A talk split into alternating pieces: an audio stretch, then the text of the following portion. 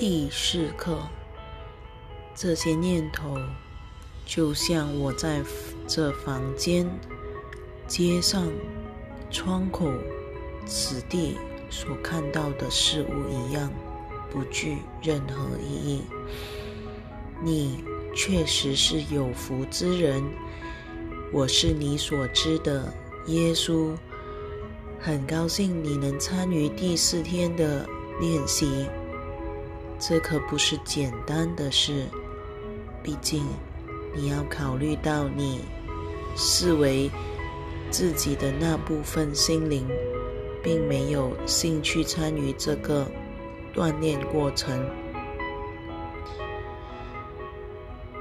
你会发现，你心灵的某个面相。反对你为了意识进化所做的尝试，因此你会在内心听到一个声音，或是对做课程练习有所埋怨或抗拒。在这初步阶段，你还是这项心灵锻炼的初学者时，请务必了解到。你意识的绝大部分对于心灵进化或意识扩展不感兴趣。事实上，他绝对会抗拒这项锻炼。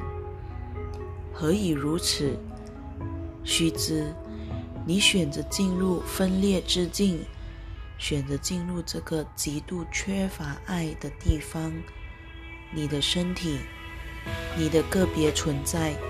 乃是一种具体的呈现，显示出你的意识相信个体与分裂是真实的。在经验到个体及分裂的情况下，你又进一步接受社会教育，以喂养你相信分裂的那部分心灵。因此，当你被要求去做一些，与社会教育相反的事情，你那部分受到充分喂养、大声、舌燥、有时讨人厌的心灵，因习惯了自己的处事方式，绝不会乐于依照要求行事。正如人们为了改善。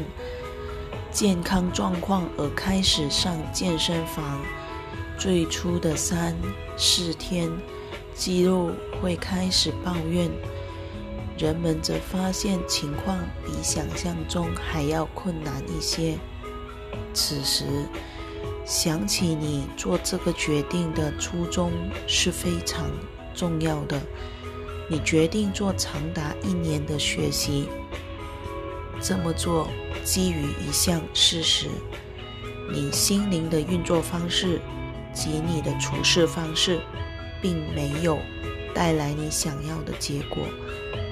然而，这种情况不会在第四天就出现改变，不是吗，亲爱的朋友？你没有突然间就过着你想要的生活。同样的情况仍会出现，而这是在告诉你，你身处于这趟旅途的起点。请勿现在就打退堂鼓，请勿现在就此扯自己后腿，说：“哦，我无法做到，这太麻烦了。”请回到你做这项决定的初衷，必定有一条。更好的出路，胜过我现在所做的一切。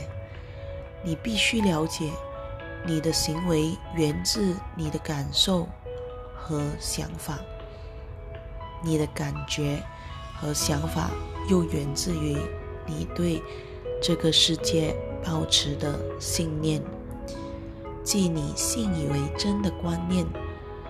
如果你对现实，包括这个世界，你的本质与身份，以及你在此的原因，持有错误的信念，你的行为就不会对你有所帮助，因为那些行为立基于错误的观念。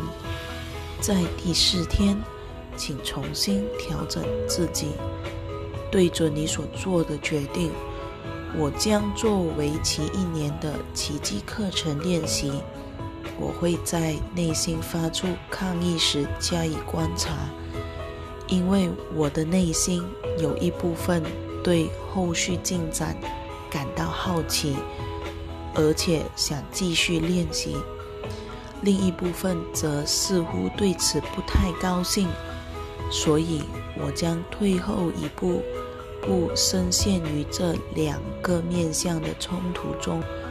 我会观察并告诉自己，我做了一个决定，而且会坚持下去做奇迹课程，每日一课的操练，看看结果会如何，看看我的人生是否会发生可变式、可量化的转化。我们在此与你同行，我是你所知的耶稣。很高兴你今天加入我们的行列，期待明天加入你的练习。我们很快再续。